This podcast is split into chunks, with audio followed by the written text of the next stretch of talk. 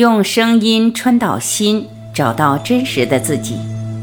欢迎收听由张晚琪爱之声 FM 出品的《不合理的快乐》，作者杨定一博士，文献协力马义安博士，编者陈梦怡，播音张晚琪。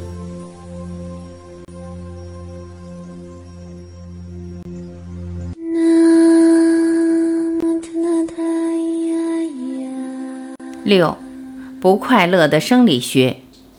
前面提过，恐惧包含很多负面的情绪，也是现代人都要面对的心理现实。恐惧自然带来无力和绝望的感受，而长期的无力甚至绝望感，也造成一个人忧虑不安，甚至疲惫、失眠等身心症状。不快乐在我们身边其实比比皆是。忧虑已经成为一种个人和社会集体的慢性疾病。心理学家已经发现，长期的无力感是忧虑症的因子。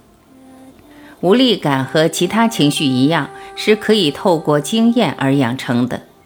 一九六七年，美国宾州大学的塞里格曼针对忧虑的机制做了一整套实验。他将狗关在笼子里，让地板接上微量的电流。发出电击不会致命，却很不舒服。一个笼子里设有开关，里头的狗可以用鼻子顶着顶着去关掉电击。另一个笼子则没有开关，狗无法控制，除了忍受电击，什么也做不了。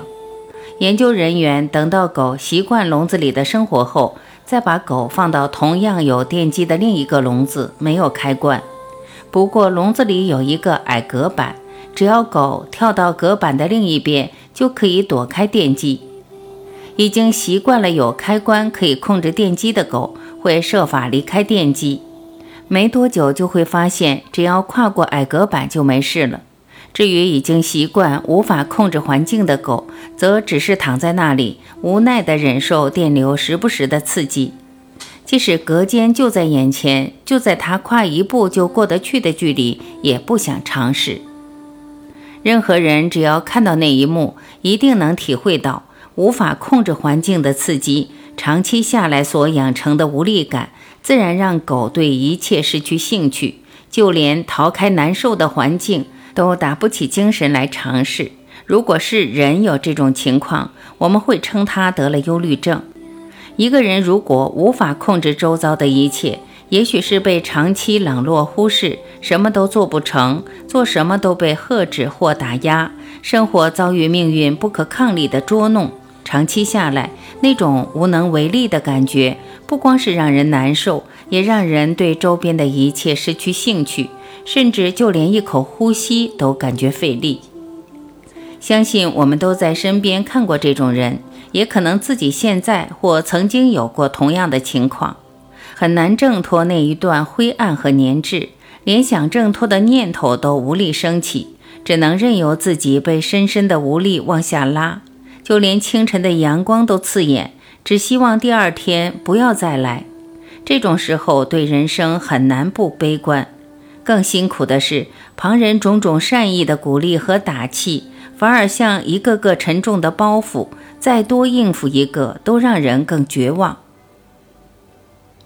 会走到这样极端的绝望和悲观，可以说是我们的大脑迷路了，走进一个难以脱身的认知迷宫。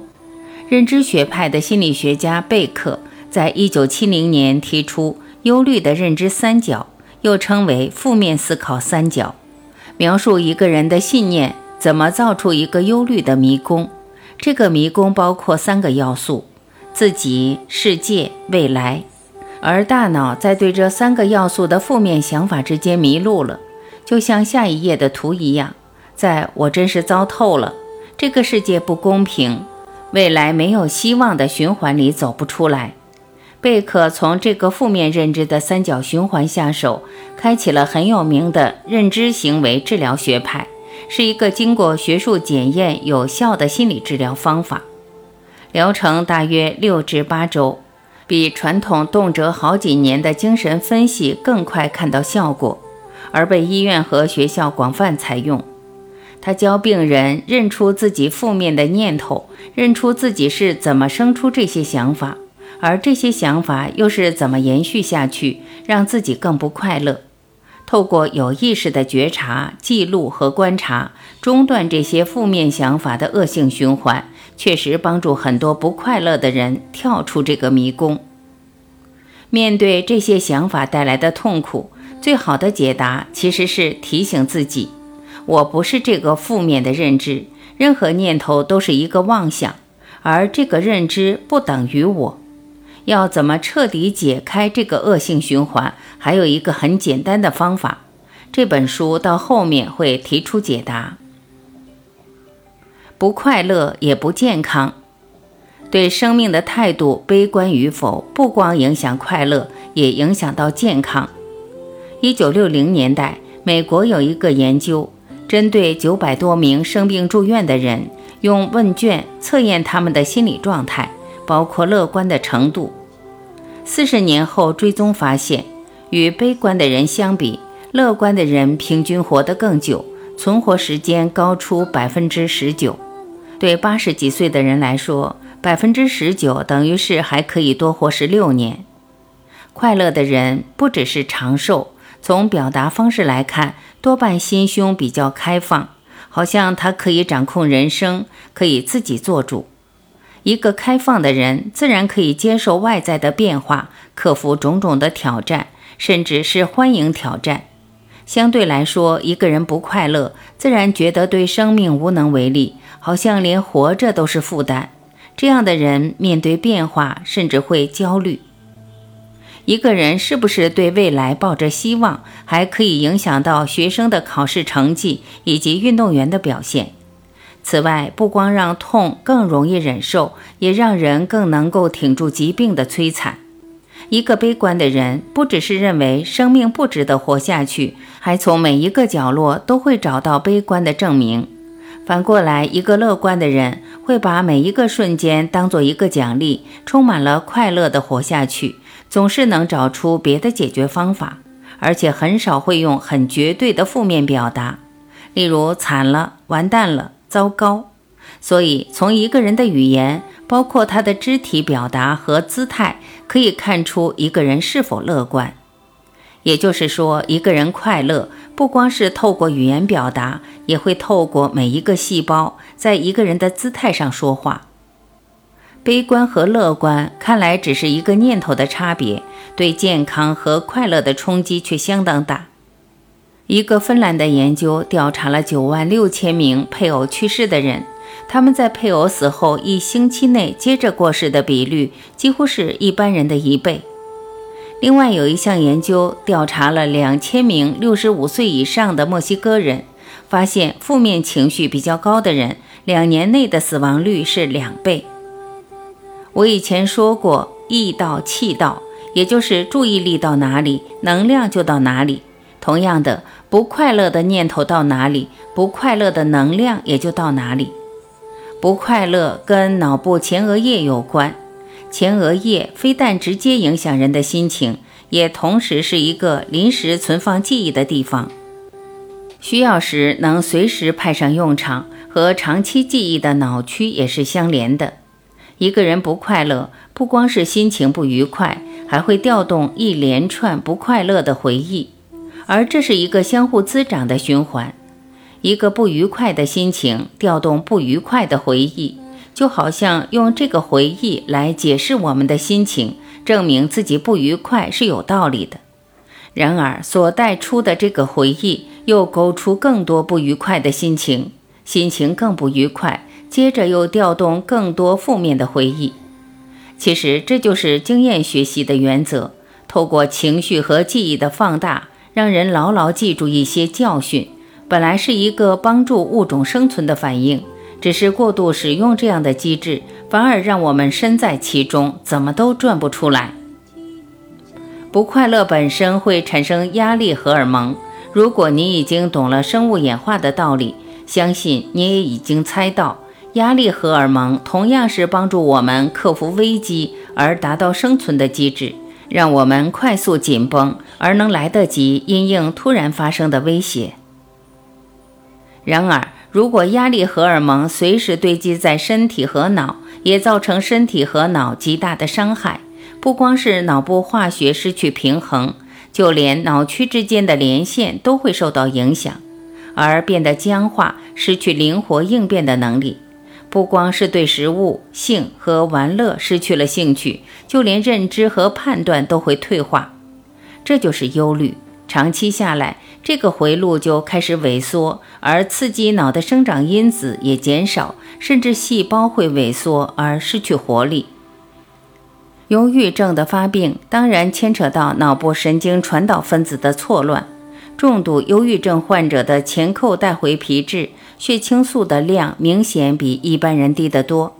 这一部分的症状确实可以透过药物提高脑部的血清素和正肾上腺素的含量来修正。前面已经谈过血清素，它可以作用在前额叶、杏仁核的路径上，让人能够面对坏心情。正肾上腺素是一种可以和多巴胺相互转换的物质，除了可以调控期待系统的快乐。也影响脑干最基本的打或逃生存反应。解开忧郁不只是靠药物，有名的药物百忧解正是从血清素着手。许多新一代药物的作用机制都在血清素的代谢路径作用，例如抑制血清素的再吸收，而延长它在脑中可被使用的时间。然而，脑的化学其实比我们想象的更复杂。这一类的药物对半数以上的忧郁症患者无法减轻症状，甚至还有许多副作用，像是产生自杀的念头。因此，许多临床医师并不觉得这类药物是治疗忧郁等疾病的万灵丹。举例来说，忧郁症就不能只用血清素不足来解释，毕竟一般人即使少了血清素，也还能保持心情的平稳。而百忧解拿来给一般健康而平衡的人使用，几乎也观察不到对心情的任何影响。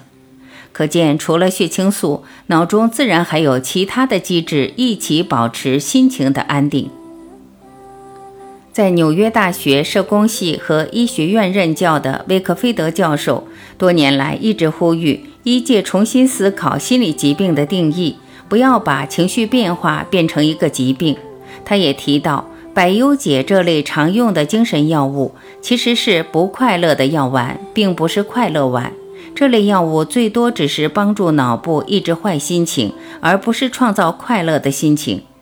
血清素也受其他生理系统的影响，例如脑部处理压力的系统，在人受到压力时会释放皮质醇这一种压力荷尔蒙，刺激神经元回收血清素。而缩短血清素在脑中作用的时间，肥胖和发炎也会在体内累积刺激发炎的细胞激素，而加快血清素的消耗。生活习惯如酗酒也会破坏脑内的血清素。前面提过，血清素可以活化脑细胞，促使神经细胞重新建立连接。这也可以解释为什么血清素用药要花一段时间才能改善心情。